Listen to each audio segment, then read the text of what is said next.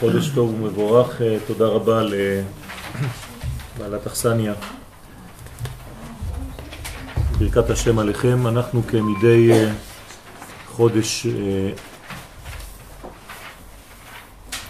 נפגשים כדי לנסות וללמוד את התכונה הספציפית המיוחדת לכל חודש וחודש, כיוון שלשנה ישנם אה, גוונים שונים וגם החודשים משתנים לפי השנים. זאת אומרת, זה לא תמיד אותו עניין שחוזר כל שנה, אלא לפי אותה שנה, תשע"ח, גם אם שנה שעברה כמובן היה חודש תמוז, תשע"ז לא דומה לתמוז של תשע"ח. כי אנחנו בהתקדמות, אנחנו עולים מדרגות, הזמן הוא אומנם מערכת עיגולית, אבל הוא משתלב במערכת של יושר.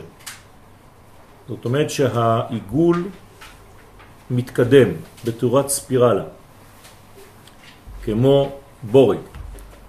ולכן גם אם אנחנו חושבים שהזמן הוא אותו זמן, אבל הוא תמיד קומה אחת גבוה יותר, כמו ששבת אחת לא דומה לחברתה, וכל שבת אנחנו בעצם במעלה גבוהה יותר, וגם במוצאי שבת של אותה שבת אנחנו כבר במדרגה אפילו יותר גבוהה מהשבת עצמה.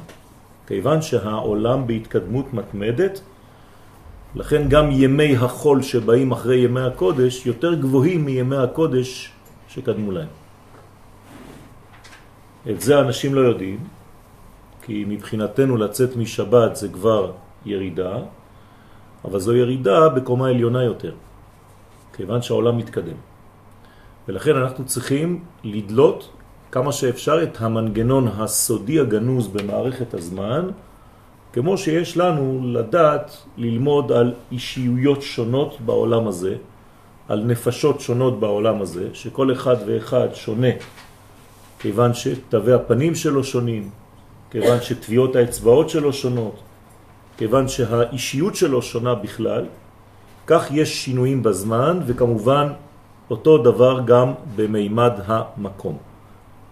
המקומות לא שווים, בכל מקום יש אנרגיה וכוח אחר, מששת ימי בראשית, עם אפשרות של תוספות קדושה, טהרה וכל מיני אלמנטים אחרים. אז בעזרת השם אנחנו נלמד על חודש תמוז, זה לא שיעור שכבר ניתן, זה שיעור חדש, שבעזרת השם משתווה גם לזמן הנוכחי.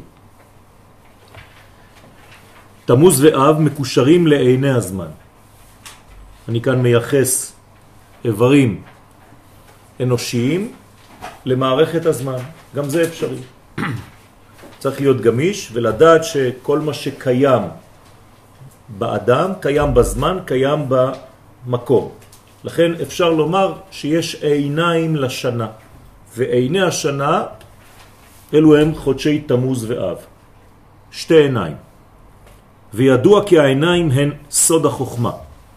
כל מקום שאנחנו מדברים על עין זה רמז, זה לא דווקא האיבר עצמו, אלא מה שעובר דרך האיבר, מה שמתגלה דרך אותו איבר. ולכן העין פירושה חוכמה בתורת הסוד. אלא שבחודש תמוז פועלת החוכמה בהיעלם. ישנה חוכמה, אבל היא גנוזה. איך אנחנו רואים שהחוכמה גנוזה בחודש הזה? לא לפי מה שקרה ביקום בזמן הזה. אני רוצה לדעת למה קרה מה שקרה. כלומר, אם אני הולך רק מן התוצאות ומחפש סיבות, אנחנו במדע. כאן אנחנו לא במדע, אנחנו בתורה. תורה לא הולכת מהסיבות, מה, סליחה, מהתוצאות אל הסיבות, אלא הפוך, מהסיבות אל התוצאות. כלומר, אם קרה מה שקרה במשך ההיסטוריה בחודש הזה, תמוז ובחודש אב, זה אומר שיש נתונים מאוד מיוחדים לאותם חודשים שמאפשרים לגילויים כאלה ואחרים, או להפך, חז ושלום, כל מיני דברים של פורענות. צירוף אותיות שם הוויה, אז הנה הקוד, אנחנו הולכים לפי הצירוף של שם השם, ארבע אותיות, י' כ' ו' כ', אבל הופעתו בחודשים היא בעצם ההופעה המיוחדת לחודש הזה, או לחודש אחר. כן, כמובן שהזכרנו לפני השיעור שהשיעור לעילו נשמת כל המשפחה, כן, היקרה, אמרנו את זה קודם, אבל היו דיבורים אז לא שמעתם, אז אני רק מזכיר את זה. אותיות שם הוויה, י' כ' ו' כ', זה לא אותיות של שם של מישהו. לאין סוף ברוך הוא אין שם, אסור לייחס לו שמות. אם מייחסים שמות לקדוש ברוך הוא, זה אומר שמגבילים אותו. שם זה כבר גבול, זה מידתיות, זה שם. ואסור לומר שהקדוש ברוך הוא הוא שם. כמו שאי אפשר להצביע ולעשות ככה, כי בדרך כלל זה מה שעושים האנשים כשמדברים על הקדוש ברוך הוא, כן? כאילו הוא למעלה, גם זה איסור בפני עצמו. אז יש כמובן אצל בני האדם צורות דיבור, אנחנו מכבדים את זה, אבל עלינו להזכיר בכל זאת שצריך להיזהר מאוד בדברים האלה. זו עבודה זרה. ולכן, מה זה השמות שאנחנו רואים בשם הוויה או בשמות אחרים? גילויים, לבושים שונים של האינסוף. אז יש שם מרכזי שהוא שם י' כ' ו' כ'. הלבוש המרכזי, העץ המרכזי, העיקרי, שמגלה בצורה מיוחדת את האינסוף ברוך הוא, שאין לנו שום הגדרה. אנחנו לא מבינים ולא יודעים אפילו אנחנו, על מה אנחנו מדברים. אוקיי? עכשיו, השם הזה י' כ' ו', כי אתם רואים שזה ארבע אותיות. עכשיו, אותן אותיות לא מופיעות בכל זמן באותו סדר. ולכן יש אפשרויות של צירופים שונים של אותן ארבע אותיות. כיוון שיש ארבעה שבועות בכל חודש, כל אות שייכת לשבוע אחד. י' שבוע ראשונה, שבוע ראשון, ה' שבוע שני, ו' שבוע שלישי, ה' שבוע רביעי. אבל זה כשהצירוף הוא י' כ' ו' כ'. אבל לפי החודשים הצירופים האלה משתנים. מי קבע שהם השתנו? הבורא. ברוך הוא נתן לנו קודים, וחכמי הסוד יודעים איזה צירוף מופיע באיזה חודש. עכשיו, הצירוף של חודש תמוז, אם אני מכיר אותו, ועכשיו תכף נראה אותו, המופיע ביקום בחודש תמוז הוא, במקום י' כ' ו' כ', אתם רואים ה' ו', ה' י'. מה זה אומר? שהשבוע הראשון מתגלה האות ה', בשבוע השני האות ו', בשבוע השלישי האות ה', ובשבוע הרביעי שיחתום את החודש בעזרת השם האות י'. לכאורה זאת הוויה י' כו' הפוכה. כאילו שמנו את שם י' כו' מול מראה. אבל זה לא נכון. היוצא מסופי תיבות, קודם כל אני צריך לדעת מאיפה יוצא הצירוף הזה כפי שהוא מופיע עכשיו, השייך לחודש תמוז, יוצא מסופי תיבות הפסוק במגילת אסתר, שאמר המן הרשע, בסופי תיבות, וכל זה, תשימו לב לאות ה', איננו ו', שווה ה' לי י'. המן הרשע מתבטא בגינו של מורדכי, ואומר שאם מורדכי לא משתחווה לפני המן, אז כל מה שהמן מקבל לא מספיק לו, לא שווה לו, וכל זה איננו שווה לי. כל זמן שמורדכי אינו משתחווה לפניי. עכשיו, אני רוצה לדעת, אני רוצה להבין, ואני בעזרת השם מזמין אתכם להיות שותפים במהלך הזה, למה הצירוף של החודש שייך לדיבור שיצא מהמן הרשע. כנראה שיש כאן סוד גדול. וחוץ מזה, מה שמפריע להמן זה שעם ישראל קצת חוזר לזהותו ולעצמאותו ולגילוי של גאווה כלשהי, לאומית. לא מוכנים להשתחוות לכל דבר. די, נמאס לנו להיות אנשים שמרביצים להם, קורבנות וכו' וכו' וכו'. אז זה דבר אחד. זאת אומרת שחודש תמוז בנוי על שורש של תגובה של עם ישראל שלא להיכנע ולא להשתחוות לכל המן של היסטוריה. ויש כאלה המון. זאת אומרת שבחודש הזה האינפורמציה הראשונה שאני מקבל היא שאני צריך לעמוד על שלי.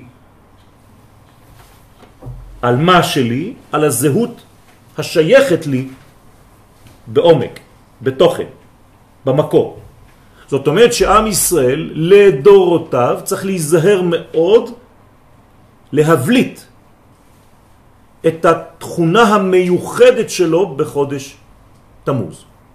לא לשכוח שקרה משהו חשוב מאוד בהיסטוריה בחודש תמוז. לא מדבר על חורבן, אתם מיד הולכים לשם, כי בניתם את עצמכם כקורבנות. אני מדבר על מתן תורה. אוקיי? צריך להיזהר מאוד. כל פעם שאנחנו מדברים על תמוז ואב, מיד שולפים את הכובע של הקורבן. לא. היו אמורים להיות דברים אחרים, הרבה יותר יפים, הרבה יותר גדולים. דבר אחד מתוך אותם דברים זה שהקדוש ברוך הוא החליט דווקא באותו חודש לתת לנו לוחות. כלומר, כתב אלוהי, רעיון אלוהי, חרוט על חומר של העולם הזה. זה דבר שהוא פלא. אי אפשר להבין את זה. עכשיו, עצם זה שלא היינו מסוגלים להכיל ואז זה נשבר, גם זה אומר דרשני. אבל אני הולך למקור. המקור הוא שהקדוש ברוך הוא בחר דווקא בחודש הזה כדי לתת לי תורה. ולא סתם דיבורים של תורה, אלא דבר חרוט, דבר בנוי בחומר של העולם שלי. זאת אומרת שהקדוש ברוך הוא החליט לחרות בחיי את הערכים העליונים. זה נקרא חרוט על הלוחות. ובמידה זו אני הופך להיות אדם חירותי, כי הדיבור האינסופי חרוט בתוך נפשי. הלוחות זה לא אבנים, זה אני. זה אב ובנים. למרות מה שנאמר בדרך כלל, כי הצירוף הוא שם י' כו' כלמפרע, כלומר הפוך, לפי מה שאנחנו רואים, הרי שבעין טובה, ואני עכשיו מזמין גם כן, להיות בחודש הזה עם עין טובה ולא עם עין רעה, שמיד אנחנו מזכירים את הרע ולא רואים את הטוב, וזו תכונה נפשית שאסור לפתח אותה.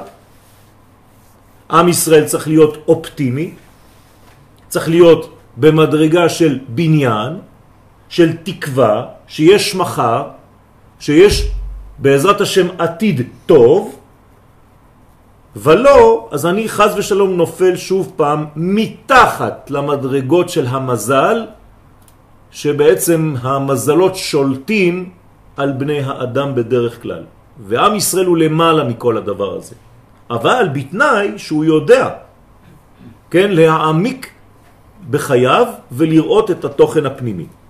אז מה אפשר לראות בעין טובה? לא שההוויה הפוכה, אלא אותיות הווה, יש לי כבר שלוש אותיות שהן לפי הסדר. בי' כו' יש לי את המילה הווה, נכון? אפשר לומר שי' כו' זה י' בהווה. ההווה לא השתנה. מה שהשתנה בשם הזה, בצירוף הזה של ארבע אותיות, הוא רק האות י'. האות י' שהייתה בהתחלה, בראש ארבע אותיות, עברה לסוף. כיוון שהיוד הזאת היא קטנה והיא דומה לעין, הרי שאותו חוש ראייה שדיברתי עליו קודם, שהוא העיניים של השנה, בחודשי תמוז ואב, החוש הזה דומה לאות י', והי' רומזת לחוכמה. מדוע? כיוון שזו נקודה קטנה שאפשר לצייר ממנה הכל. זה התחלה. ברגע שהנחתי את העט על הנייר, זו נקודה, ממנה אני יכול לעשות כל מיני צורות. כשמתחתי קו, זהו, זה כבר לא יכול להיות עיגול. זאת אומרת שהאות י' הזאת, מה קרה לה? אם היא מצ... מציינת, כן? רומזת, מסמלת את החוכמה, במקום שהחוכמה תהיה במקום הראשון, בשבוע הראשון של החודש, איפה הלכה לחוכמה להסתתר? בשבוע האחרון. זאת אומרת שהחוכמה ירדה מכל המדרגות, היא בראש, קוראים לה יש. היא הלכה למקום הנמוך ביותר. איך קוראים למקום הנמוך ביותר מכל עשר הספירות? מלכות. זאת אומרת שיש לי בחודש הזה עכשיו בעין טובה סוד גדול. שהחוכמה במקום להישאר במקומה בעולמות העליוניים, היא דווקא ירדה עד לקומת המלכות כדי לאפשר לבנות את קומת המלכות בעם ישראל. במילים פשוטות יותר, זה כאילו לומר שהקדוש ברוך הוא בחודש תמוז יורד לעולם. וזה בדיוק מה שאמרתי קודם. הרי הוא החליט לתת לנו תורה בדמות הלוחות בחודש תמוז. זאת אומרת שהחוכמה האלוהית החליטה בחודש הזה לרדת ולהתלבש ולהחקק במציאות התחתונה. דבר טוב או דבר רע? דבר מצוין. איפה הבעיה? אם אתה לא מסוגל לקבל את האור הזה, כי האור הזה לא עושה חשבון, הוא יורד, אבל אם אין לך כלים להכיל אותו, מה הוא עושה לך? במקום למלא אותך, הוא פשוט הורס אותך מרוב אור. אז יש לנו אינפורמציה שנייה. הרבה אור יש בחודש הזה, ולא אור שנמצא למעלה, אלא להפך, אור שיורד לעולמנו, למקומות הנמוכים ביותר, החשוכים ביותר. אז מה צריך לעשות? לנצל את האור הזה ולא לתת לו לברוח ולחמוק בין האצבעות. זאת אומרת שאני צריך בחודש הזה לעשות מאמץ מיוחד, כיוון שיש לי עכשיו, אני מחזיר את ההיסטוריה, אני משתמש בה, זיכרון לא כל כך נעים. של מה? של אור שירד ובני האדם, בני ישראל לא יכלו להשיג את האור הזה או להכיל את האור הזה ואז זה גרם להם משבר. קוראים לזה שבירת הכלים או שבירת הלוחות. ואני לא רוצה שזה יחזור. בין המיצרים בעצם זה משהו שנוצר אחרי השבירה. זה אומר שזה לא, זה נוצר בגלל שיש אנרגיה מיוחדת, ועכשיו אני לא הולך להיסטוריה, אני הולך לפרה-היסטוריה. מה הקדוש ברוך הוא הבורא ברא בחודש הזה? איזו אינפורמציה כל כך גדולה יש בחודש הזה, שאם אני מפספס אותה, אם אני מחמיץ אותה, היא עלולה להפוך להיות מסוכנת. עדיין יש הגבלות. י"ז אין שום הגבלות, זה אחרי ההיסטוריה, זה פוסט-טראומטי. כשהעולם נברא לא היו הגבלות. אדם הראשון לא ישב, לא בתשעה באב ולא בחודש תמוז, להפך, הוא עשה חגיגות גדולות. בסדר? חודש אב קוראים לו אב כי הוא האבא של כל החודשים. היום, בגלל שאנחנו במצב פוסט-טראומטי, אז מגיע תמוז אב, אתה ברמה, כן? אתה כבר אה, נכנסת לחודש, אתה כבר... לא נכון, לא להיות ככה. זהירות. בסדר? אנחנו כאן לומדים שורשים. זה נקרא תורת אצילות, מה שהיה לפני. אתם רוצים להישאר פוסט-טראומטיים? בעיה שלכם.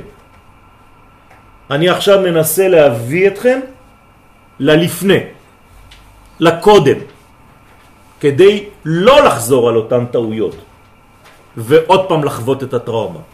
בסדר? זה טיפול שורש. כן. אם ההווה מקדים ליוד, זה נכון לומר שאנחנו מקדימים את עץ החיים לעץ הדת? כן. זה בדיוק העניין של, ה, של, ה, של, ה, של העניין. למרות שהחוכמה שעליה אני מדבר כאן היא עץ החיים בעצמה. אבל לא חשוב, זאת הערה בסוגריים, אני לא בטוח שכולם הבינו, אבל לא חשוב. אז אותיות הווה הן דווקא כסדרן, לבד מן האות י' הרומזת לספירת החוכמה, שבמקום להיות בראש הצירוף, עומדת בסופו. עד עכשיו אני ברור בדיבור שלי? אוקיי. סוד זה משנה לחלוטין את אופן הגישה שלנו אל חודש תמוז. במקום לראות בו עולם הפוך ובחינה של תוהו והפחד שמתעורר איך שנכנסים לחודש, הרי שרק ספירת החוכמה שינתה את מקומה. ולא זו בלבד, אלא שעשתה זאת כדי לרדת אל סוף המדרגות, אל מקום עמידתה של המלכות. מה לעשות שם? החוכמה נקראת גם אבא, המלכות נקראת בת. מה עושה האבא? בונה את ביתו. זה כלל, אבא יסד ברטה. האבא בונה את הבת שלו. כלומר, הגבר הראשון בחיי האישה זה אבא שלה. יש גם כאן פן פסיכולוגי שצריך לפתח אותו. על כל פנים זה בדיוק מה שקורה. עכשיו, מה עושה האות י' שהיא רומזת לאבא? אתם מבינים עכשיו שאני מדבר על משפחה. ארבע אותיות זה אבא, אמא, בן ובת. זאת אומרת שיש לי כאן אבא, החוכמה, האות י', שהלכה אל הבת, האות האחרונה, ודואג לה כדי לבנות אותה, להשפיע בה את אורותיה, וממנה על כל העולמות התחתונים. כי מתחת לשם הזה, י' כ' ו' כ', יש את העולם שלנו. הרי אמרתי לכם שזה רק לבוש. לבוש למי? לאין סוף. כלומר, יש את האין סוף ברוך הוא, ואתם רואים אני עושה עם הידיים, כי אנחנו מדברים כלשון בני אדם, אז יש את האין סוף ברוך הוא, מתחת יש פילטר שנקרא י' כ' ו' כ', לצורך העניין פה זה ה' ה' ו' ה' י', בצירוף של חודש תמוז, ומתחת יש את העולמות שלנו.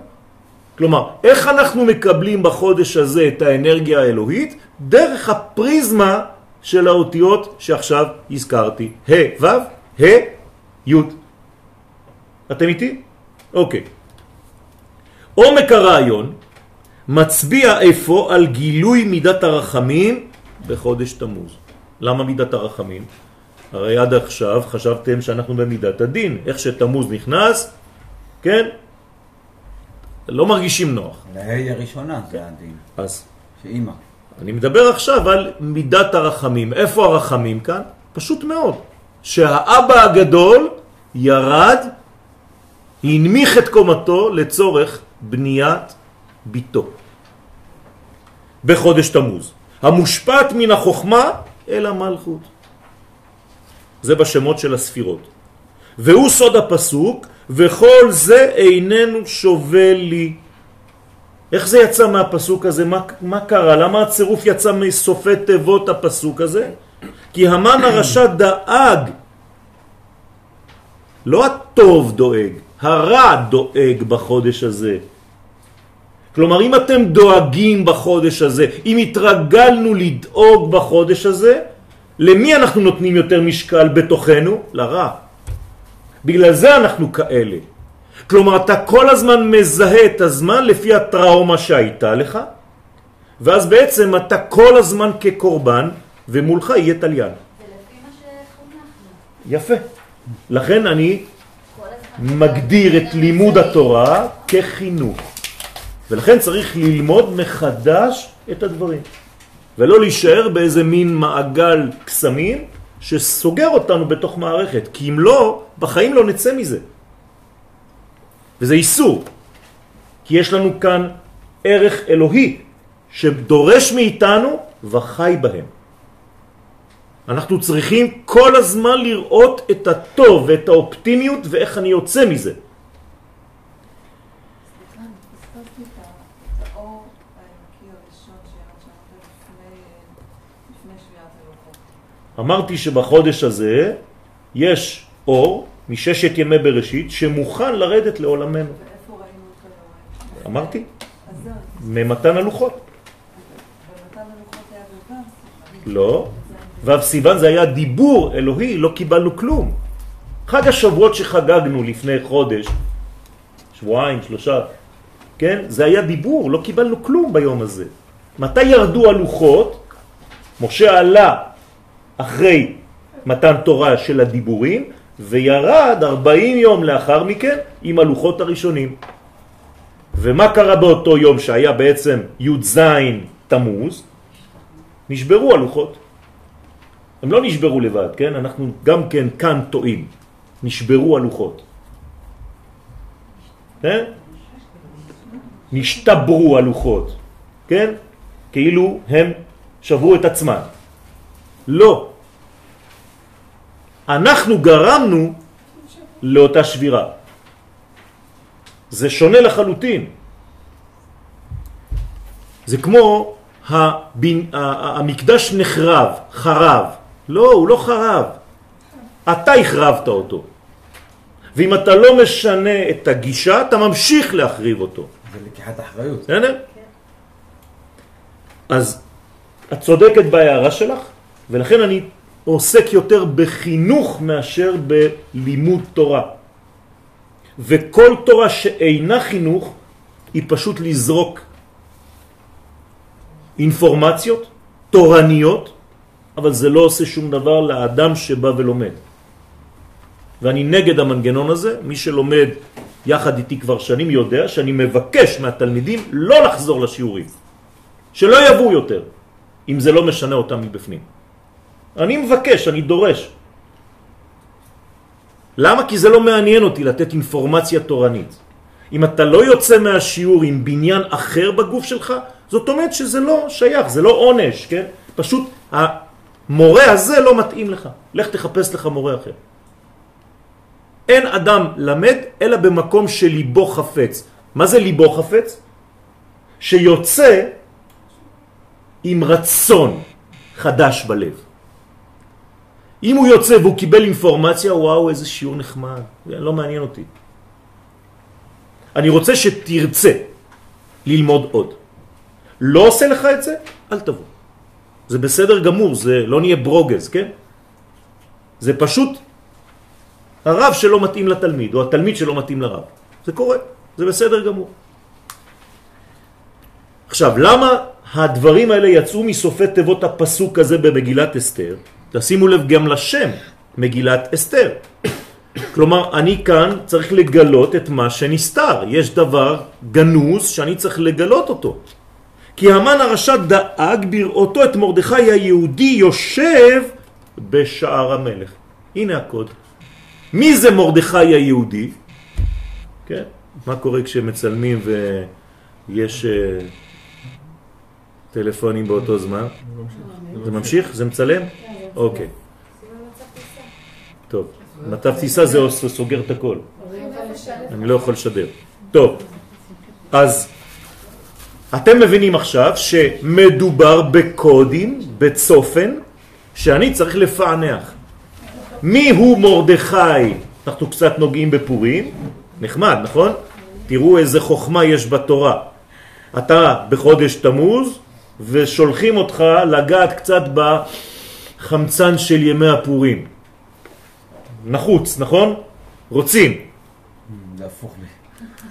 אתמול ראש חודש נתתי שיעור בנתניה וברחוב אני שומע שני ילדים שרים אני פורים, אני פורים, ואני מסתכל עליהם ואני אומר, אלה הבינו את הכל, יש להם נבואה. עכשיו, האמא מסתכלת, היא אומרת, לא, אנחנו לא בחודש אדר, ואני אומר להם, כן, תמשיכו. לך תבין. אבל זה העניין. מי הוא מורדכי בעצם? מורדכי הוא רמז לאותה חוכמה. מי זה המלך שם? לא כתוב המלך אחשוורוש. מרדכי יושב בשער המלך. איזה מלך? מלכו של עולם, זאת אומרת המלכות שעכשיו דיברתי עליה. כלומר כשמרדכי יושב בשער המלך, זה בדיוק מה שאמרתי, החוכמה הלכה לשבת לה איפה? במלכות. ומזה דואג המן. חכם, אה? הוא יודע בדיוק יש לו על מה לדאוג, והוא יודע את זה. הלוואי עלינו. שנבין עומק בדברים כמו שהמן מבין. מרדכי הוא בחינת אור החוכמה, המקביל לאות י' בשם י' כו' ועובדת ישיבתו של מרדכי בשער המלך, כלומר בשער הכניסה אל המלכות, עצם העובדה מורה על החוכמה הנמצאת בשער זה כדי להשפיע את אורה למדרגה של המלכות בקדושה. אני חוזר על מה שאמרתי, זה אומר, למה צריך ללחוץ עוד פעם? זה לא עובד יותר? אז מה? אמרתם לי שזה עובד, שיקרתם לי.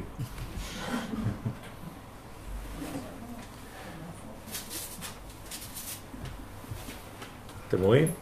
טוב. זה אומר שבעצם בחודש תמוז קורה משהו מאוד רלוונטי. החוכמה העליונה יורדת לעולמנו, וזה מפחיד את כל אויבי ישראל. מטבע הדברים, מה עושים האויבים בחודש הזה? ובחודש אב, שלא נדבר עליו יותר מדי עכשיו, כי נשאיר את זה לחודש הבא בעזרת השם. מה קורה? האויבים מתעוררים יותר, כי הם יודעים בתת מודע מה שהשאיר להם סבא רבא שלהם, המן הרשע. כלומר שבחודש הזה צריך שתהיינה כל ההצבעות של האו"ם נגד עם ישראל עוד יותר חזק. וכל מיני דברים ש... כן, מתעוררים נגד מדינתנו, נגד פעם זה נגד היהודים, תלוי באיזו, כן, מידה השלב של ההיסטוריה. והמרגלים, הנה, מה עשו המרגלים? אשר יצאו לטור את הארץ שלשום, כ"ט לחודש סיוון. כלומר שרוב הליכתם של המרגלים הייתה בחודש תמוז המיוחש, המיוחס לחוש הראייה. תראו איזה יופי. המרגלים במשך חודש שלם הלכו עם שכל לכתחילה לראות רע. אני כזה, אל תשנו אותי. אתם מכירים את הביטויים האלה? בגיל שלי אף אחד לא ישנה אותי כבר. נולדתי ככה, חונכתי ככה, הייתי ככה, למדתי ככה, אני לא משתנה, תעזוב אותי. אתה לא יכול ללמוד.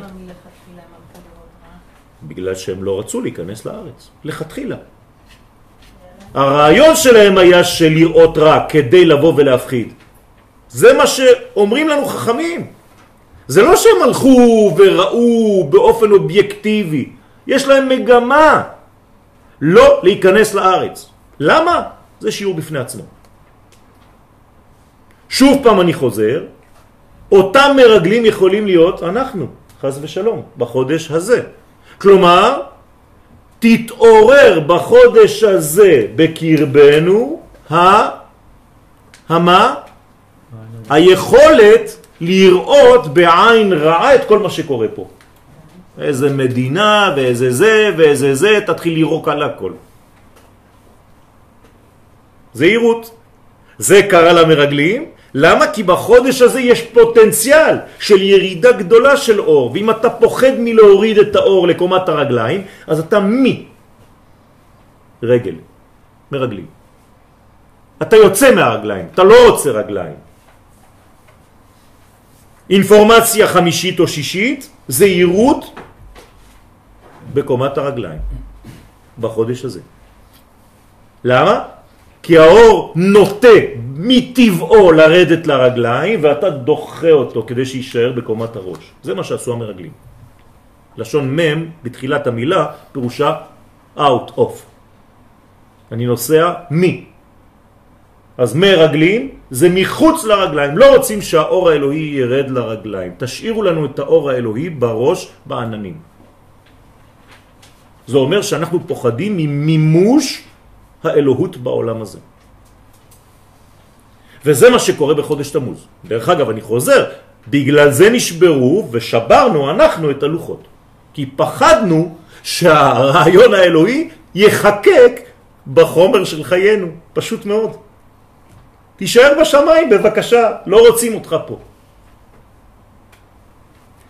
כדכתיב, ויראו את הארץ. מה זה ויראו את הארץ? יש כאן הבלטה מיוחדת של חוש הראייה. וחודש תמוז שקשור לעיניים, בזה התחלנו את השיעור, זה אומר שהחודש הזה צריך מאוד מאוד להיזהר, להיות חיובי ולראות את המציאות בעין טובה, ואוי ואבוי אם אני נותן לדברים להימשך כרגיל, כן, אז זה בעצם לא מתקבל. ויראו את הארץ, אז הם רואים את הארץ, והם פגמו בחוש הזה, המיוחס לחוכמה. ויראו זה יראה. לא, לא, לא, לא לא. ויראו, ויראו. נכון שהראייה והיראה מחוברים אחד לשני, אבל כאן זה ויראו, לא ויראו. אבל אתה רוצה עכשיו בדרוש לומר שהם פחדו מהארץ. זה המנגנון, הם הלכו במנגנון כזה. כן. אז הם לא פחדו מהארץ, הם פחדו מגילוי השם בארץ. כיוון שגישתם הייתה חיצונית, ולכן במקום ש... במקום שהיו אמורים לראות אור גדול של קדושת ארץ הקודש, לא ראו אלא חושך. והמשיכו את הפגם גם למדרגת הדיבור, והוציאו דיבת הארץ רעה, ותישא כל העדה, ויתנו את קולם. ויתנו את קולם. מה זה לתת את קולם? נתנו את התוכן הפנימי, לא את הדיבור, את הקול, הקול הוא פנימי. הדיבור הוא חיצוני, מלשון בר. אבל הם נתנו את קולם, כלומר אנחנו מתייאשים, הקדוש ברוך הוא לא יכול לרדת לעולם הזה. אתה יודע למה? כי העולם הזה יותר מדי חזק ביחס לאלוהות. עד כדי כך שאפילו הקדוש ברוך הוא בעצמו לא יכול על העולם שהוא בעצמו ברא. זה מה שאמרו המרגלים. כי חזק הוא ממנו. אנחנו אומרים ממנו, מאיתנו. אומר רש"י, התריסו כביכול כלפי מעלה. אמרו שהקדוש ברוך הוא בעצמו לא יכול שום דבר על העולם הזה. במילים פשוטות, הקדוש ברוך הוא ברא מכונה שהמכונה קמה על מי שבנה אותה. בסדר? תראו עד איפה זה מגיע, החטא הזה. אני לא מדבר על אנשים שחיו לפני אלפי שנים, אני מדבר על עצמנו.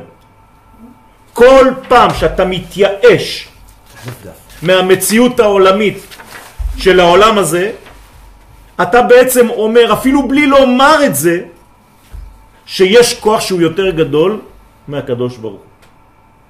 בסדר? והדבר הזה, מתי הוא עוד יותר מסוכן, למרות הכאב הגדול, במוות. כשיש מוות, כולנו נופלים למנגנון הזה, כאילו יש כוח שהוא חזק יותר מהבורא. עובדה, כולם מתים בסוף. אז איך מתנהלים מול הדבר הזה? מול הסקנדל הזה? כי זה לא פחות מזה.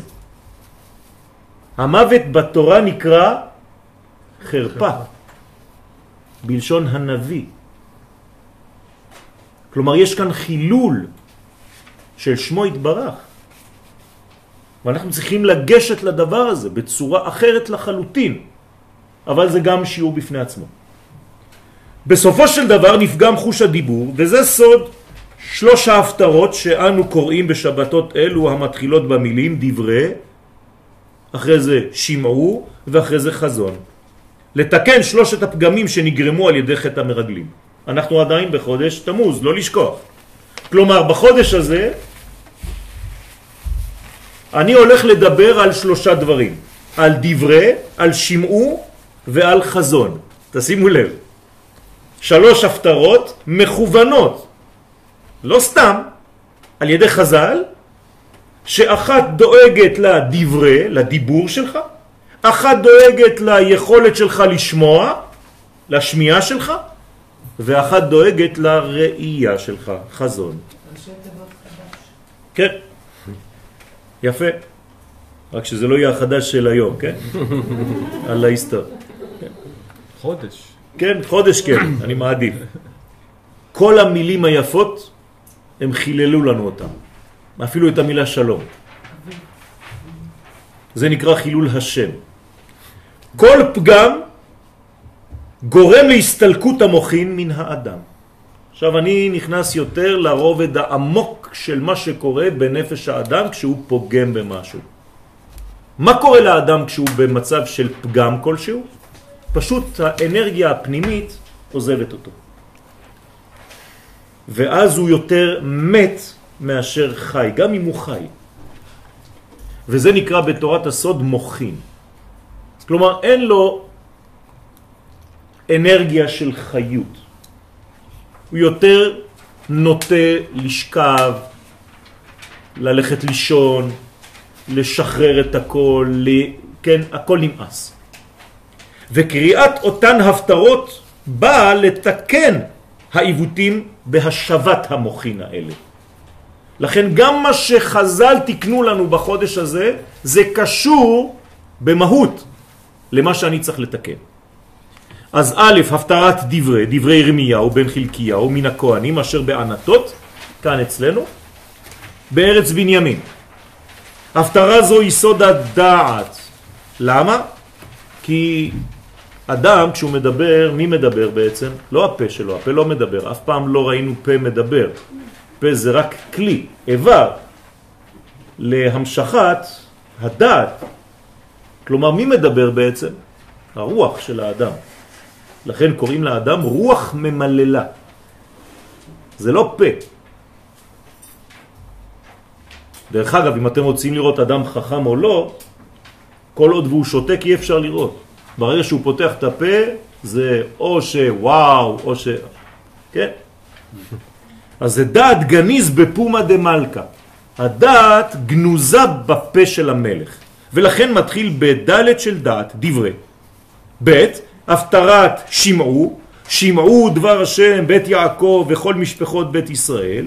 לא ניכנס עכשיו לפרטים, אבל יש פה חבל על הזמן, בכל מכל כל. כל מילה זה סוד. כה אמר השם, מה מצאו אבותיכם בי עוול כי רחקו מעליי? תשימו לב שוב פעם, אותה אינפורמציה, בחודש הזה, במקום להתקרב אליי ולהבין שאני יורד עליכם, מה מצאתם כדי להתרחק ממני? וילכו אחרי ההבל ויהבלו, כן? בערבית ובעברית. כלומר, בחודש הזה בקלות אתה הופך להיות אהבל. כי אתה לא רוצה את האור. למה אתה לא רוצה את האור? כי הוא מפריע. למה הוא מפריע? כי הוא הולך לשנות לך את כל סדר החיים. עכשיו זה קיץ, עכשיו זה כיף, עכשיו זה כל מיני זה, ואתה עלול ללכת חבל על הזמן. ואומרים לך זהירות, חודש תמוז, שמירה של עיניים, שמירה של מודעות, שמירה של שמיעה, שמירה של דיבורים. ואצלנו בקיץ הכל חשוף, הכל פתוח, עוד לא מאוחר. מצב הרוח הלוואי וישתפר מחר. הפטרה זו באה לתקן את מוח הבינה, כי חוש השמיעה הוא סוד הבינה, ולכן היא מתחילה, ההפטרה הזאת באות שין הרומזת לבינה, שורש האילן. שין זה בינה. כשאנחנו מניחים תפילין, הגברים, צריך להסתכל על האותיות שין לפני שמניחים תפילין של ראש. להסתכל על השין השמאלית, מבחינתי, שיש בה ארבעה קווים, ובשין הימנית שיש בה רק שלושה קווים. שין של ארבע, שין של שלוש. וזה רמז לתיקון המוח השמאלי של האדם שנקרא בינה. ג' הפטרת חזון האחרונה מבין השלוש חזון ישעיהו בן אמוץ אשר חזה על יהודה וירושלים במעוזי היותם אחז יחזקיהו מלכי, מלכי יהודה שמעו שמיים והאזיני ארץ כי השם דיבר בנים גידלתי ורוממתי ושוב פעם והם פשעו בי תמיד איזה מין סיפור שמתחיל אופטימי ומסתיים באיזה מין אה, פספוס והחמצה שיר השירים אתם מכירים את שיר השירים? הם לא נפגשים, אף פעם. קשה להם להיפגש. ההוא פותח, הוא דופק בדלת עד שהיא קמה, לא רוצה לקום, פותחת, הוא כבר יצא, היא רצה, שוברים לה את הראש, את הרגליים, מרביצים לה. זה כל הסיפור של עם ישראל. כלומר, כל התלאות שהי, שהיו לנו אי פעם, זה רק בגלל שאנחנו לא מבינים שהוא רוצה לרדת אלינו, ואנחנו בורחים. חז"ל אפילו מתארים את מתן תורה, את הירידה האלוהית אל העולם הזה, שבני ישראל ברחו 12 מיל.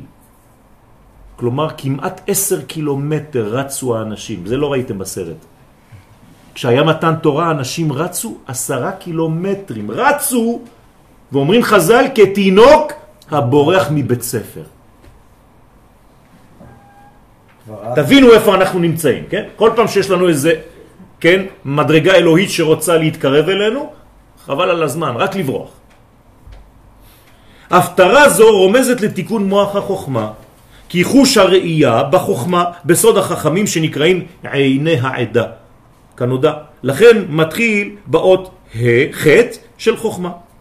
עניינן של שלוש השבתות שבתקופת בין המצרים הוא להשיב את המוחין ולהמשיכם על שלושת החושים שנפגמו.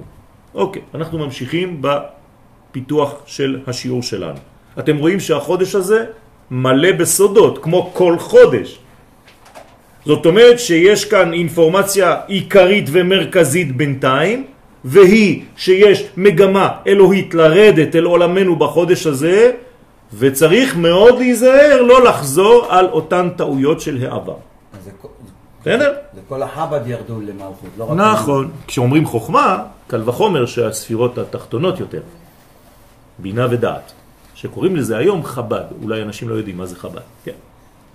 זה חוכמה, בינה ודעת. עכשיו, זאת אינפורמציה מאוד חשובה. כי אם אני נשאר תקוע בעבר, אמרתי לכם את זה בשיעורים אחרים, אנחנו נקראים עבריינים. וכל מי שתקוע בעבר נופל למלכודת הזאת. זה יותר גרוע הפוסט-טראומה שלך מאשר הטראומה עצמה. בדרך כלל אנחנו מסרבים מכל מיני סיבות, סיבות לצאת מאיזה מין מעגל. ואני לא עכשיו שופט חס ושלום ולא, אני פשוט נותן אינפורמציה, אבל זה דברים שצריך ללמוד אותם. הם חשובים מאוד. למה זה קורה לנו? מה אני מרוויח במצב של הקורבנות הזאת? חודש תמוז בא לאחר חודש סיוון, בו ניתנה התורה לישראל, ולולא חטא העגל בתמוז, היה די בתורה שבכתב, כמו שאמרו בנדרים, אלמלא חטאו ישראל בעגל, לא ניתן להם אלא חמישה חומשי תורה. כלומר, הייתי מקבל חמישה חומשי תורה ונגמר הסיפור. ומזה היו רואים ומכירים הכל כמו שיהיה לעתיד לבוא, ולא ילמדו עוד איש את רעהו, כי כולם ידעו אותי, מקטנם ועד גדולם. נפלנו, אז אנחנו עכשיו מלאים בספרים. כל הבתים שלנו מלאים בספרים. אז רק לא רוצה להפחיד אתכם שוב פעם, כשאתם רואים בתים מלאים בספרים, זה אומר שנפלנו מהקומה הנורמלית שלנו. לא היינו אמורים לקבל את כל זה. היינו אמורים לקבל את הלוחות הראשוניים ומתוך התורה הפשוטה שאני קורא בתורה בשבת להבין את הכל. פשט, רמז, דרש וסוד. נפלנו, אז כל יום מישהו כותב ספר חדש. אך אחר הקלקול הוצרכו גם לתורה שבעל פה, שהיא סוד רב חוכמה לתקן רב כעס. ככה קוראים לזה. כן, היה הרבה כעס, עכשיו צריך רב דה חוכמה. אם לא, זה נשאר רב בריח. שקודם הקלקול היה הכל מסתרה דעץ החיים. הכל היה עץ חיים. לא צריך אפילו לחשוב, זה היה טבעי. התורה הייתה טבעית כמו אברהם אבינו. איך אברהם מקיים תורה? אוכל. כשאברהם אוכל, הוא חי את התורה, זה מספיק לו. אין לו את ההלכות כמו שאנחנו, אברהם לא מניח תפילין כמונו, לא לומד תורה כמונו. אין דברים כאלה. כל זה זה חידושים שלאחר מכן. התורה אמורה לזרום באופן טבעי בעורקים שלנו, בוורידים שלנו. אני לא צריך להתאמץ כדי להבין את מה שהקדוש ברוך הוא רוצה. אנחנו עכשיו במצב פוסט-טראומטי, שוב פעם. תורה שבכתב.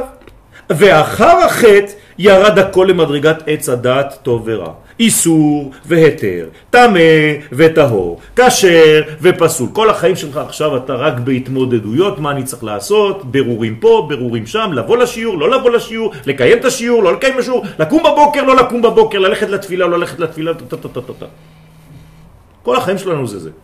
כלומר, איפה החוש הבריא שלך? אין לך יותר, זה רק שכל עכשיו. אתה צריך לעשות ברורים. טוב, בוא נחשוב שנייה, מה אני עושה עכשיו? מה, אתה לא חי את הדבר הזה? אתה מוצא גוש בשר על הרצפה. מה אתה עושה? אתה לא יודע כלום, לא מבין כלום. אם היית בזמן של תורה שבכתב ולא היינו חוטאים בעגל, מה היה קורה? מרים את הגוש בשר ורואה בשר כשר. מרים את הגוש בשר טרף, לא יכול לאכול. פשוט מאוד. היום, מה אומר לך שזה כשר או לא? תעודה. בואו לסטודיו שלי, יש לי מכונת צילום עם צבעים. אני יכול להוציא לכם תעודות לכל מסעדה. זה מה שמרגיע אותך. תעודה.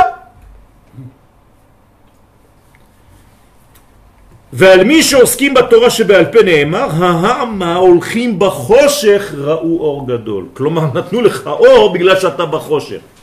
אבל אני לא צריך את החושך הזה וגם לא אור גדול. תודה רבה, תן לי את האור המקורי, מספיק לי.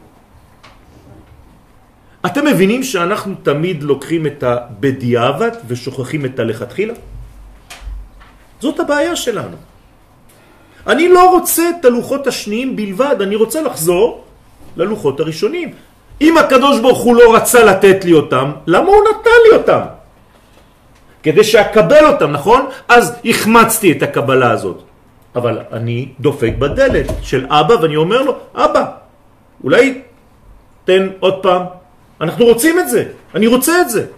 לא, אתה התרגלת לשלב השני, ירדו קומה, אה, מתאים לי יותר, זה יותר נמוך, ידידותי לסביבה. לא רוצה את הדברים הגדולים האלה. אותו דבר בלימוד שלנו, ממשיכים ללמוד כמו אלפיים שנות גלות. אותו לימוד. למה?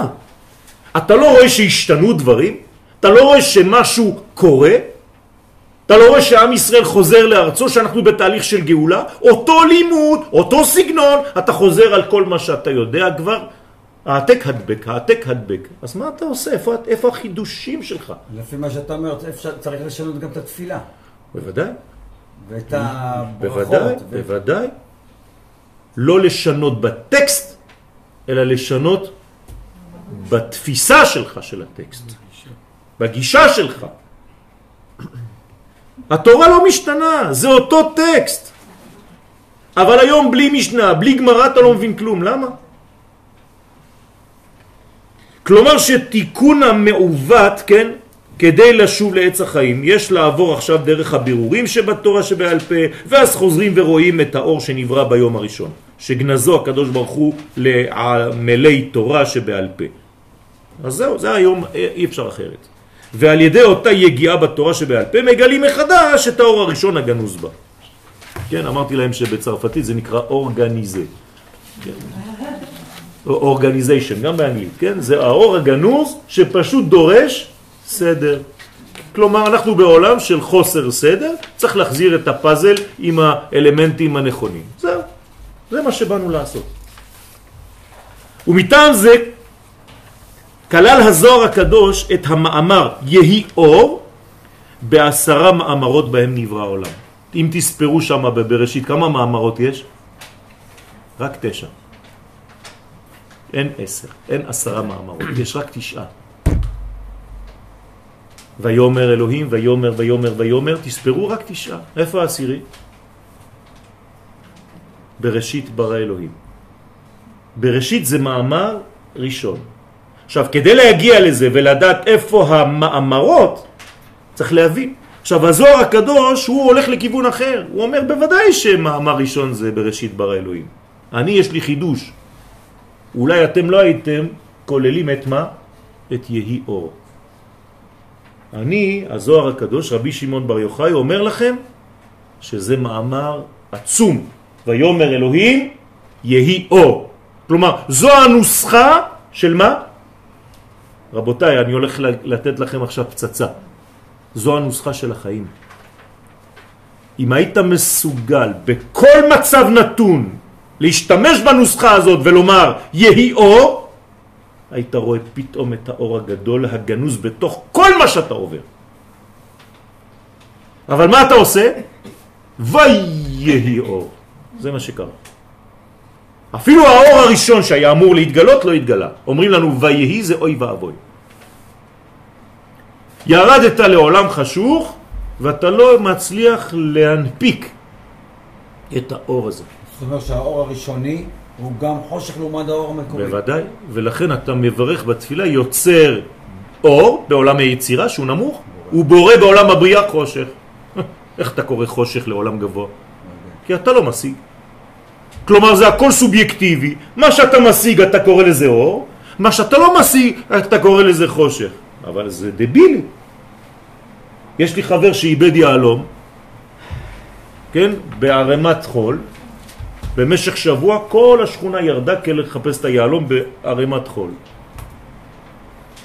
כל יום הורדנו, הורדנו, הורדנו, הורדנו, הורדנו, כולם התייאשו, לא מוצאים את היהלום. אחרי שבוע שלם אני נשאר עם משה לבד, אני אומר לו, משה, אתה בטוח שאיבדת את היהלום פה? הוא אומר לי, לא, איבדתי אותו שם. אומר אז מה אתה עושה? כל שבוע שלם כולם פה! הוא אומר, רק פה היה אור. יש פנס אחד בכל הרחוב, הוא היה פה, אז אמרתי בוא נחפש מתחת לפנס. אתם מבינים, כן? אתם צוחקים, אבל זה החיים שלנו. איפה ששמים לך איזה פנס קטן, אתה נמשך שם כמו איזה פרפר. איפה שהיעלום נמצא באמת, אתה אפילו לא מחפש, לא התחלת לחפש.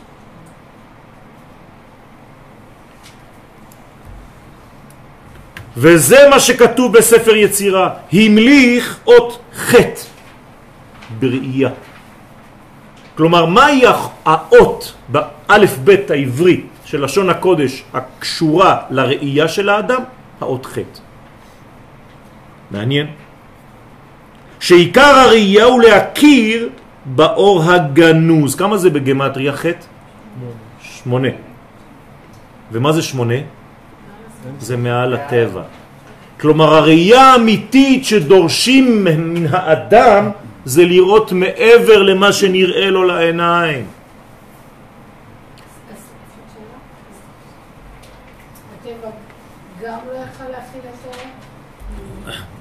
בוודאי, זה אותו דבר. כתוב שגם הארץ חטאה. כשהקדוש ברוך הוא ביקש ממנה להוציא עץ פרי, היא הוציאה עץ עושה פרי. העץ היה אמור להיות הוא בעצמו פרי. היינו אוכלים גזעים. ליתר דיוק עצות, כי עץ זה עצה, בלשון זכר. אבל היום אתה אוכל רק פירות. דרך אגב, למה המרגלים הביאו מעצים ולא פירות בלבד? כדי לומר, הנה, גם ארץ ישראל חטאה כמו כל הארצות. אבל משה מה הוא ביקש? ולקחתם מפרי הארץ, והם הביאו זמורה. כדי, עם השכל המעוות, לומר לכולם, הנה, מה אתה חושב, מה, מה יש פה במדינה הזאת, מה יש פה בארץ הזאת? אותו הדבר, עדיף לחיות בניו יורק, שם יש הרבה אורות. אתה הולך ל Times Square, חבל על הזמן, אתה חושב שזה מרכז העולם, טק, טק, טק, טק, טק, מה וואו, מה וואו. הכיכר של כפר אדומים יותר קדושה. כן, עם עץ זית באמצע. על מה אתה מדבר בכלל? ולראות מי ברא אלה. ועיקרו של האור הגנוז הוא מן האות ח' הרומזת על האור הראשון הנעלם, אור שהוא למעלה מקומת הטבע הקשורה לאות זין. עיקר תיקון הראייה נעשה דרך העיסוק בתורה שבעל פה. עליה נאמר, העם ההולכים בחושך ראו אור גדול. כלומר, הזמנה לחודש הזה, תמוז, ללמוד, להעמיק, כדי לראות בעין עמוקה את המציאות. ויסע אברהם את עיניו וירא. כמה מילים כדי לומר לי הוא ראה. אתה לא היית כותב את כל זה, נכון? היית כותב וירא אברהם. לא. אם אתה לא נושא את עיניך, אתה לא רואה, אתה תראה רק את מה שהחומר רוצה לי שתראה. לא את האמת. את החיצוניות. חיצוניות מלשון חציצה. אתה לא רואה את הדברים. חודש תמוז נועד, עכשיו אני חוזר לשורש, מששת ימי בראשית לגילוי מלכות השם בעולם. רבותיי, כל עוד ולא תיקנו את זה, אנחנו כאילו פוגמים בזה בשנית. כל שנה מחדש. כלומר, שואלים אותך מה אתה רוצה בחודש הזה? אני רוצה מלכות, כי זה מה שהקדוש ברוך הוא רצה שיהיה בפעם הראשונה. לכן בחודש זה דווקא ניתנו הלוחות הראשונים, אף על פי שנשברו בגלל חוסר התאמת הכלים לאור העליון. אז מה שורש הבעיה? הכלים שלך. כן, הכלים שלך לא מתאימים, אז תשנה כלים. מה זה כלים? רצונות. זה הכלים שלנו, זה לא כלים, כלים. זה רצונות. אני לא רוצה את הדברים הנכונים. אז בוא נתחיל לרצות. כשעוצמת האור גבוהה מיכולת הכלים להכילו, האור עצמו נתפס בעיני האדם כחושך. זהו. זה אור גדול ואתה קורא לו חושך. אז אתה עוצם עיניים. זה בדיוק מה שאנחנו עושים כשאנחנו אומרים שמע ישראל. למה עוצמים עיניים בשמע ישראל? כי אומרים את המילה אחד. כיוון שהמילה אחד בלתי מובנת לעולם שלנו, כי אין פה אחד, זה הכל ריבוי, אז אומרים לך, טוב, טוב, כל עוד אתה לא מבין, תעצום עיניים, כשאתה אומר אחד. כי אתה גם הולך להתבלבל, אתה רואה רק פרטים, פרטים, פרטים, ואתה אומר אחד. תרתי דה סטרי. סתירה אחת גדולה. ואם אני מבין, אני יכול לא לעצום עיניים? הלוואי. אתה יודע מי הבין? באף דור לא היה הבין? אחד שהבין, כן, והוא אחד, לא היה... אחד. לא, רבי יש- עקיבא. יצאה נשמתו באחד. טוב, זה היה במוות שלו. אז לך תבין מה זה אומר. אם רבי עקיבא, שהוא הגדול שבכולם, שמכולם, בזמן שהוא מת, הוא מבין את האחדות הזאת. אז מה? אז צריך עבודה גדולה. הפער הזה הוא הגורם המרכזי לכל המשברים ולכל החורבנות. כל פעם שיש משבר זה נובע מהפער בין האור ובין הכלי שמסוגל להכיל או לא. רושם הפגם הזה נשאר לדורות. וזה סוד בקיעתה של חומת ירושלים בחודש תמוז. מה זה החומה שנבקעה בחודש תמוז? זה המשך של הלוחות שנשברו בחודש תמוז. זה אותו דבר, רק קצת יותר גדול עכשיו. שם זה היה לוחות, זה היה בסדר, זה משה רבנו, שבר, זה בסדר גמור. עכשיו זה, לא הבנת את הרעיון, אז זה מתקרב. זה כבר חומת העיר. אתם יודעים מה זה חומה? זה כל השמירה שלך, חז ושלום, שמתערערת. ה... כן? איך קוראים לזה היום מבחינה ביטחונית? שישראל צריכה לחזור כדי לשדר מה? כושר? הרתעה, כן? איבדנו את זה. צריך לחזור לזה. זה נקרא שבקעו לנו את הזה. בקעו את מה? את החומה? לא את החומה של ירושלים. תעזוב, נו. אתה מבין שחומה זה אתה? אני חומה. נכון? ככה כתוב בשיר השירים. אז הייתי בעיניו כמוצאת שלום. אני חומה. אה, אם זה החומה של העיר, מה אכפת לי? בוא, בוא נלך לשחק קלפים שנינו. זה חומת העיר, מה? אני חומה.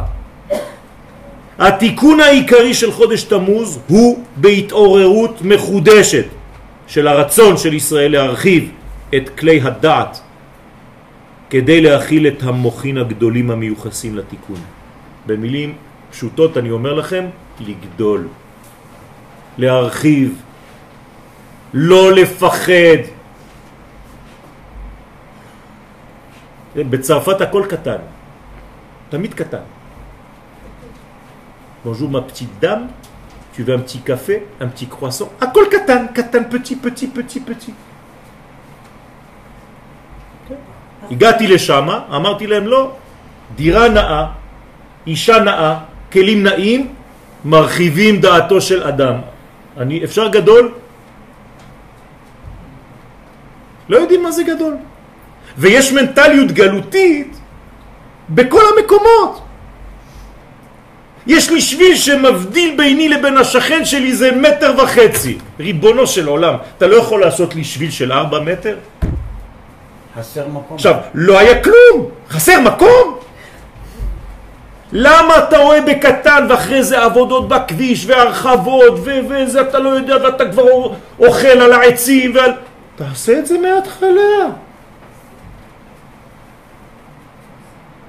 אתה קונה קטן ואחרי חמש שנים, וואי ראינו קטן, אה? צריך עוד יותר גדול, חבל שלא זה. ככה זה בחיים. בספרו עקבי הצאן, ערך עבודת אלוהים, קמ"ג, כותב הרב קוק זצ"ל, כשהתורה נלמדת מבלי להתייחס לנטייה הפנימית והנשגבה הגנוזה בה, אפשר גם באופן כזה לשבור את הלוחות. הבנתם? אתם יודעים מה זה לשבור את הלוחות היום? ללמוד תורה קטנה. שיעור קטן, שיעורון, בין מנחה לערבית. אה, איזה כיף, זהו, אני יוצא עם משהו בכיס. ככה אתה מסתפק? אז לימדו אותנו להסתפק במועט. אפילו את זה לא הבנו. מה זה להסתפק במועט? אתה יודע על מה מדברים בכלל? מי שלא מרחיב את דעתו בתורה, הוא שובר את הלוחות כל פעם מחדש. שני החודשים תמוז ואב מקבילים בנפש של האדם ובנפש הזמן לעיניים. כמו שאמרנו בהתחלה, אנחנו עכשיו מגיעים לסוף, לסיום השיעור. חטאו של אדם הראשון גרם לקלקול החושים הבריאים של האנושות. והתפקיד המרכזי של העם ישראל בהיסטוריה הוא לשוב אל הבריאות המקורית. החושים שלנו דפוקים, רבותיי, צריך לתקן אותם. זו הייתה בקשתו של דוד המלך עליו השלום, גל עיניי ואביטה נפלאות מתורתך. אני לא רוצה ללמוד תורה קטנה, תגלה לי את מה שאני לא רואה, אני יודע שאני לא רואה. בקשות, בקשתו הייתה שיתגלה התוכן המקורי הגנוז בשני החודשים, גל עיניי, שני, שתי העיניים, תמוז ואב. כלומר, דוד המלך ידע את הסוד הזה וביקש מהקדוש ברוך הוא שבשני החודשים האלה, תמוז ואב, הקדוש ברוך הוא יפקח לו את העיניים. הוא יתחיל לראות נכוחה את חייו האמיתיים. זה מה שאנחנו צריכים לבקש, רבותיי. אתם תצאו עכשיו מהשיעור, יהי רצון מלפניך הקדוש ברוך הוא שתפקח את עיניי, שאראה את הטוב. וראה בטוב ירושלים, לא ברע כל הזמן, כל הזמן רק ברע. כל יום אני אומר פוקח עברים. כן. רק אומר, רק טקסט. יפה, אז תפסיק לומר את זה כטקסט. תבין שבלילה העיניים היו עצומות, לא רק שלך, של כל המקומות הגבוהים. יש לך כוונות, חילקתי לכם כוונות על כל הברכות השחר, נכון? אז תלמד את הכוונות שם. אתה צריך להודות לקדוש ברוך הוא שאתה יכול לפקוח את העיניים ולראות את הדברים במציאות, באמת האמיתית שלהם. הטובות והברכות הנמשכות מאותם חודשים מרוכזות בביטוי שבהמשך הפסוק נפלאות מתורתך. יש נפלאות, נון פלאות. חמישים מדרגות של פלא בחודשים האלה. כלומר, הסר, אומר דוד המלך מהקדוש ברוך הוא, בבקשה ממך, הסר את המסך המבדיל בין ראייתי לבין נון פלאות תורתך. להבטה יש כיוון אחד. אתם יודעים שבעברית להביט זה תמיד ממעלה למטה. להסתכל זה ממטה למעלה, אבל להביט זה ממעלה כלפי מטה. תמיד. אם לא זה טעות. והוא תמיד ממעלה למטה, כדברי רש"י ז"ל על הפסוק בבראשית, הבט נא השמיימה. עכשיו אתם מבינים. איך הקדוש ברוך הוא אומר לאברהם, הבט נא השמיימה? תעלה למעלה מהשמיים כדי להביט עליהם ממעלה למטה. כלומר, אני מבקש ממך, בן אדם, שהראייה שלך תהיה כמו הראייה שלי. אז זה נאמר על הגאולה האחרונה, כי עין בעין יראו. כשהעין האנושית שלך תהיה מכוונת לעין האלוהית, יראו בשוב השם ציון. אם לא, אתה לא תבין כלום בגאולה, והיא תתרקם ותיבנה מול עיניך, ואתה תגיד, היכונו לגאולה. איזה היכונו? כפוי טובה שכמותך. אתה כבר עמוק בתוך הגאולה ואתה מבקש מהאנשים שיתכוננו. שיש להביט על השמיים מלמעלה. כלומר שיש לו לאדם לראות את כל המציאות כולה בעיניים אלוהיות. אז יהי רצון שבעזרת השם השיעור יהיה לפקיחת עינינו, שנראה את הדברים באופן יותר עמוק, אמיתי. זה לא פשוט. אנחנו בעולם הזה לא מבינים. נעשינו קטנים מאוד, אנחנו סובלים וצריך לתת מקום גם לסבל הזה, אנחנו חלשים, אבל צריך להתרומם. אחר כך צריך לגדול, מחדש, כי זה לא מה שהקדוש ברוך הוא רוצה. הקדוש ברוך הוא רוצה שנהיה מאושרים, ובעזרת השם גם אלה שהלכו, כן, עתידים לחזור, כי זאת אמונתנו. ומי שלא מאמין בזה, סותר את כל, כופר בכל התורה כולה. אז בעזרת השם אנחנו תפילה שאותה משפחה יקרה, משפחת מוכתר, בעזרת השם אה, תתחבר מחדש. אנחנו לא מבינים איך, אבל אנחנו מאמינים במאת האחוזים שזה מה שקורה, שזה מה שהולך לקרות. זה עובר את שכלנו, כמו שבזמן השואה אף אחד לא היה מתאר לעצמו ששנה אחרי זה תהיה לנו מדינה. וזה קרה. אנשים היו בתוך התנורים ואומרים לה יש מדינת ישראל שנה הבאה. תפסיק, באמת, תפסיק. אז אני אומר לכם אותו דבר. אתם חושבים שאתם בחושך? בעזרת השם בקרוב נראה אור גדול. רק צריך לפקוח את העיניים ולהיות בשמחה ולהיות קולטים את האור הזה. תודה רבה.